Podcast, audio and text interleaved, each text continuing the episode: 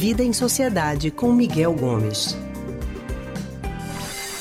Nós já estamos com Miguel Gomes, que é historiador e psicólogo do Centro de Pesquisa em Psicanálise e Linguagem, CPPL.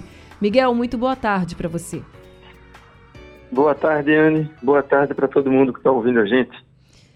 Hoje, gente, Miguel vai falar com a gente aqui no Rádio Livre sobre as consequências psicológicas de quem vive em meio a uma verdadeira guerra. A gente está vivendo assim, né? Em, só basta a gente aí perceber os últimos dias e os últimos meses, inclusive, de vários tiroteios que vêm sendo registrados aqui em Pernambuco, né? A gente teve na semana passada aquele lá em Tabatinga, em Camaragibe. Neste fim de semana, no sábado, teve tiroteio em Boa Viagem, que fica aqui no Recife.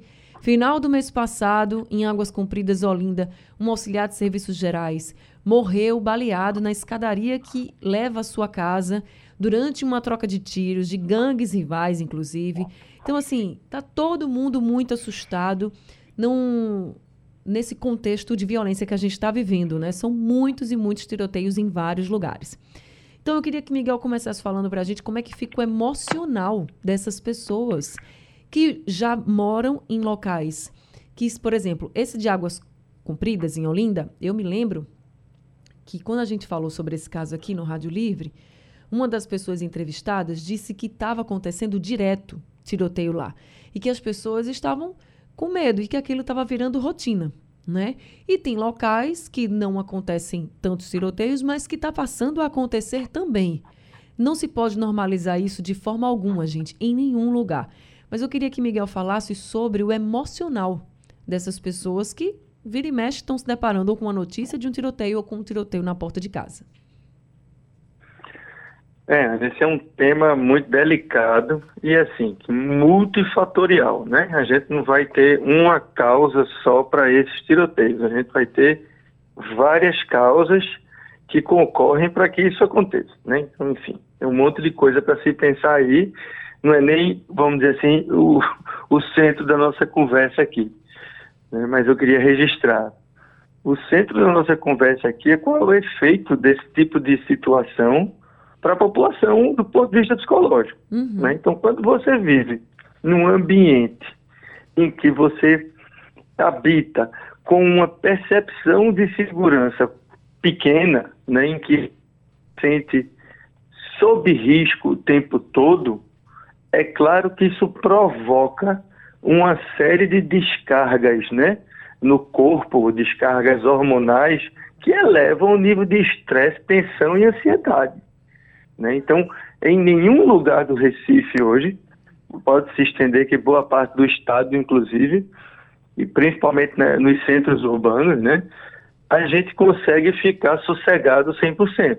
Né? Essa percepção de insegurança vem aumentando, como você bem chamou a atenção nos últimos meses, não só pela divulgação né, do, do do maior número de tiroteios, mas uma percepção das pessoas mesmo. A gente que convive no dia a dia com várias pessoas, eu tenho esse prazer de é, circular entre vários meios, a gente nota, assim, colegas que estão tendo bicicletas roubadas, uhum. gente que está tendo é, aliança Transilim roubado no meio da rua, os registros de tiroteio, que acontecem muito mais na periferia, muitos deles com a participação da polícia nesses tiroteios, né?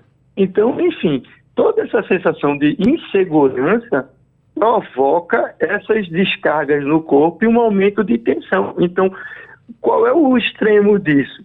São pessoas que participam de certas situações de violência se a gente pensar nesse absurdo que foi o caso agora em Tabatinga, em Camaragibe, né, que eu espero que a polícia investigue bem e encontre quem atirou nos policiais e quem realizou uma chacina de uma família, as pessoas que participaram dessa situação, que viveram isso aí, um risco de desenvolver algum tipo de trauma muito grave nas suas vidas é, é, é real.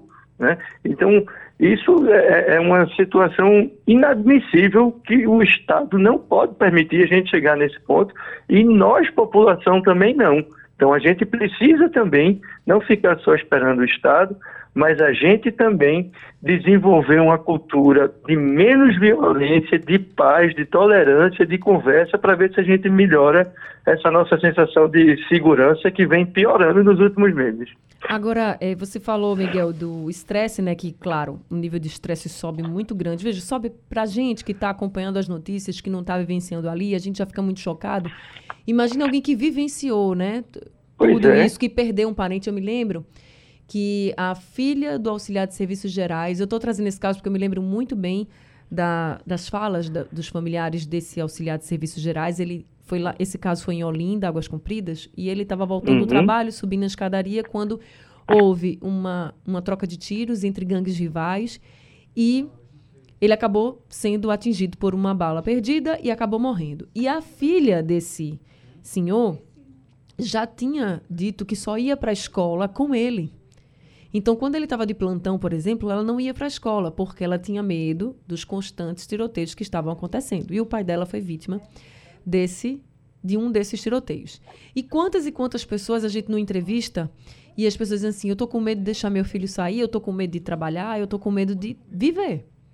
Mas não tem condições Sim. de se mudar. Inclusive, a filha desse rapaz tinha pedido para se mudar, mas ele não tinha condições. Então, assim, você fala de vários problemas psicológicos, falou de ansiedade, falou de estresse, disse que traumas graves. Mas que tipos de traumas graves seriam, por exemplo, traumas que para onde essas pessoas forem, elas vão levar consigo? Por exemplo, não é só mudar de lugar, porque já está traumatizada. É, seria assim, Miguel? Seria isso? Pode ser assim, Anne. A pessoa pode associar o trauma. O trauma é o quê? Aquela situação de violência que a pessoa presenciou, né? Uhum. Viveu aquilo em um determinado dia, num determinado local. A gente pode associar eh, essa experiência ruim ao local, né? Então, assim, estou chegando perto daquele local onde eu vivi aquilo, isso já vai me causando uma aceleração no coração, sua sudorese e por aí vai. Ou isso pode ficar entranhado dentro de mim. E aí qualquer qualquer gatilho, né, qualquer coisa no ambiente que me remeta à situação traumática, seja um aglomerado de pessoas, seja um estampido, né, muita gente que tem trauma com arma de fogo, é um sofrimento do São João, né, porque por mais que haja uma diferença nos estampidos de uma arma de fogo e um fogo de artifício, é parecido, então as pessoas, toda vez que escutam aquilo que são pegas de surpresa com estampido, tem um, um, uma aceleração no corpo. Isso pode levar a, a, traumas incapacitantes em que as pessoas de fato não conseguem mais sair de casa e aí não conseguem mais trabalhar. Então a situação, é, uma, é uma situação de saúde pública que a gente precisa cuidar, porque é, é, muita gente passando por isso. Né? Eu acho que uhum. quem é da classe média vive menos isso. Uhum. Porque nos bairros de classe média, a gente acaba tendo menos violência é, é, de tiroteio. Né? A gente tem muito furto e até assaltos têm voltado a acontecer com certa frequência. Seria né? essa, essa situação de tiroteio, de confronto entre é, grupos rivais, participação da polícia, às vezes, nesse grupo, nesse, nesses confrontos. Então, isso gera, sim, uma população, um, um, medo muito grande, com um agravante que essa população não tem como ficar em casa. Essas pessoas, às vezes, moram numa, numa, numa casa pequena, onde as áreas de lazer são todas externas e que as pessoas precisam ir para a rua. Então, estão o tempo todo expostas a esse tipo de situação de muita violência. Então, é realmente uma situação grave e que, a olhos vistos, a gente vem percebendo um crescimento. É claro que esse crescimento não é só culpa é, de falta de policiamento, de algum problema de política pública de segurança. É isso também. Mas aí envolve outras questões, como questões culturais, econômicas, uma política mais voltada para a paz e por aí vai.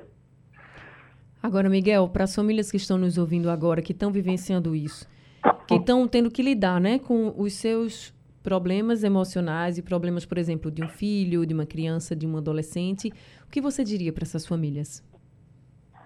É, eu diria que, assim, é, vão precisar aprender a conviver com a dor. Né? A dor, quando ela acontece, é muito difícil de lidar. A gente, às vezes, precisa de um tempo para ir elaborando aquela perda, elaborando as situações e retrabalhando isso na gente.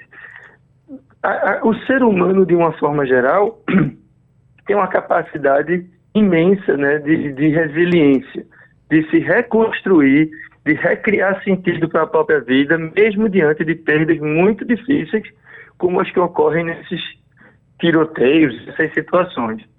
Aquelas pessoas que se tirem dificuldade em fazer isso sozinhas, né, ou com apoio da família, não têm nenhum tipo de pudor ou vergonha de procurar ajuda em algum serviço de psicologia, de psiquiatria, seja público, seja privado, para ajudar, né? Porque esses serviços não vão trazer de volta as pessoas perdidas, não vão apagar o que aconteceu, mas podem ajudar você a lidar melhor com a situação, a aprender a conviver com aquilo de uma maneira que não torne a sua vida agora incapacitada para frente, né? Que você viva, que você elabore a experiência traumática, a experiência difícil, mas que você consiga tocar sua vida para frente e não ficar preso a essa situação traumática. Ela pode ser mobilizadora até para você promover algum evento, promover alguma, algum movimento que envolva a comunidade contra a violência, mas ela não pode lhe paralisar. Então, uma ajuda pode ser uma, um, a solução para aqueles que realmente não estão conseguindo fazer esse trabalho sozinhos. Tá certo. É ficar atento aos sinais, entender que é algo totalmente compreensível, gente, o que vocês estão passando, mas que se precisar de ajuda, peça, faça como o Miguel disse, peça ajuda, vá atrás, porque realmente é uma situação muito difícil, muito delicada. Miguel é, Gomes. Procurem, procure claro. os serviços de atendimento da prefeitura, do Estado, algum serviço público que existe em sua comunidade ou na cidade para fazer algum tipo de, de, acompanhamento, porque às vezes é difícil sair dessas situações sozinhos e a gente não pode ficar achando de todo jeito é, ceder e ficar preso a essas situações. A gente precisa tocar a vida, né? É verdade. Miguel, muito obrigada, viu? Uma boa tarde para você. Eu que agradeço, Anne. Até segunda. Até segunda, se Deus quiser.